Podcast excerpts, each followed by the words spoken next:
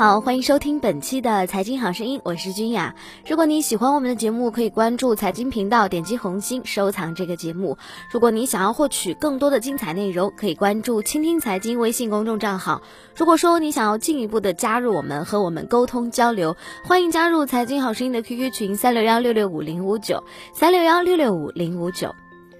中国的股市啊，向来就有政府式之称。换句话来说呢，股市的生和死往往是由政府来做主导的。去年七月份以来，中国股市走出了雄冠全球的行情，期间累计最大涨幅超过了百分之七十。然而，就在去年七月份之前啊，A 股市场仍然是一潭死水，而且熊足了数年之久。针对近半年的牛市行情啊，普遍观点都认为这一牛市行情呢是建立在高杠杆的环境之下的。与此同时啊，随着沪港通的顺利通车，也直接成为了本轮行情的导火索。不可否认的是，两融业务规模的迅速增长，确实为市场创造了更多积极性的影响。从数据分析上来看，二零一四年七月份，A 股市场的两融业务规模约为四千五百亿元。到了十一月份啊，A 股市场的两融规模直接攀升至七千亿水平。然而，时隔不到三个月的时间，目前 A 股市场的两融业务规模已然暴增至一点一二万亿的水平。仅仅经历了半年的时间，A 股市场的两融业务规模增幅却超过了一倍。然而，在两融业务规模持续增长的同时啊，各类资金呢也借助不同的渠道潜入至 A 股市场，直接加快了股市的上涨速度。其中，以伞形信托为例，近半年来，各类资金借助新型融资渠道伞形信托实现间接入市，并且大幅度提高了整体的杠杆率水平。在这个期间呢，该存量的规模已经出现了规模式的增长。截至目前啊，伞形信托市场的规模已经超过了一千五百亿的水平。除此之外啊，自从去年年底以来，不少 P2P 平台开始逐步试水股票配资业务，普遍享受超低的准入门槛和超短的审核周期，同时呢，还为投资者带来了远高于券商两融的高杠杆率。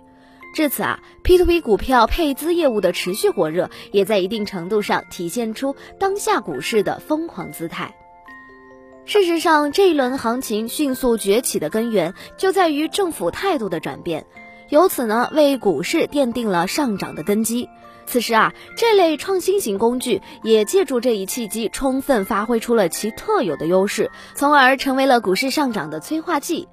正所谓成也萧何，败也萧何。对于中国股市而言啊，政府的态度将直接决定股市行情的生死。实际上呢，在过去一个多月以来，政府对股市的态度已经开始发生明显的转变。今年一月十六号，证监会对四十五家证券公司的融资类业务的现场检查结束。其中呢，证监会通报了十二家券商的两融业务违规，并且对中信证券、海通证券、国泰君安采取了暂停新开融资融券账户三个月的处理，并且对中信证券、海通证券以及国泰君安采取了暂停新开融资融券账户三个月的处理。与此同时啊，证监会意外上调了两融资产的门槛，并恢复至起初五十万元的水平。至此啊，两融业务增速直接受到冲击，而十九号的股市也出现了罕见性的暴跌行情。今年一月二十七号，有消息传出，银行收紧了伞形信托，并对相关的内容进行了调整。后来啊，这个传言也被最终证实。其中以光大银行为例，非 A 级客户配资原来可以做到一比三，现在呢降到了一比二点五。从上述举措来看，虽然说对市场并没有造成沉重的打击，但是也从一定程度上反映出当前政府对股市去杠杆化的强烈要求。那么，政府对股市的态度发生转变，又是否预示着 A 股即将面临着重大性的拐点呢？其实啊，政府接连对股市采取去杠杆化的举措，一方面是体现出政府对当下疯牛行情的警告，另一方面啊，是为了股市在未来能够得到健康的发展。不过啊，值得注意的是，在 A 股临近三千四百重要关口之际，人民币却出现了加速贬值的走势。近日啊，人民币对美元还逼近跌停位置，并首次打破了百分之二的目标，由此呢，也给资本市场带来了一定的不确定性。不过，对于当下这个行情啊，郭世亮认为必须要综合考虑到中国股市的政策式特色。换一句话来说，就是当市场处于一个相对敏感的区域时，往往要经历传谣、辟谣、再传谣、再辟谣的过程。而在这个过程当中，也配合着大资金、大机构的高位洗盘，或者是高位派发。但是因为前期资金的介入程度很深，即使政府对股市的态度发生了转变，但是此时的股市啊，也不会轻易发生明确的方向性转折。而更多的却是折磨投资者的行情。除此之外呢，鉴于本轮牛市的行情，归根结底呢，还是政府有意修复股市的投资和融资功能，为以后注册制的全面铺开而铺路。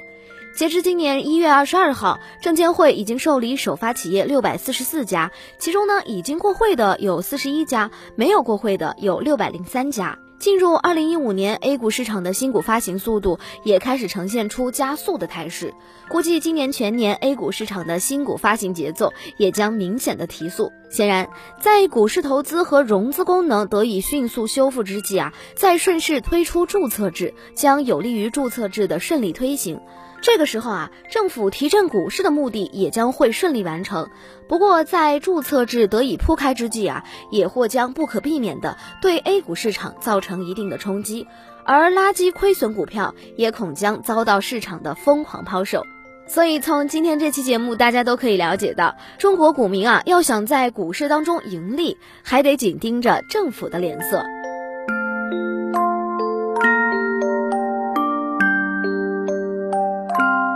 好啦，以上就是本期财经好声音的全部内容，感谢各位的收听。如果你对本期节目有自己的看法，或者是也想要进一步的和我们沟通交流，欢迎加入财经好声音的 QQ 群三六幺六六五零五九三六幺六六五零五九，我是君雅，我们下期不见不散。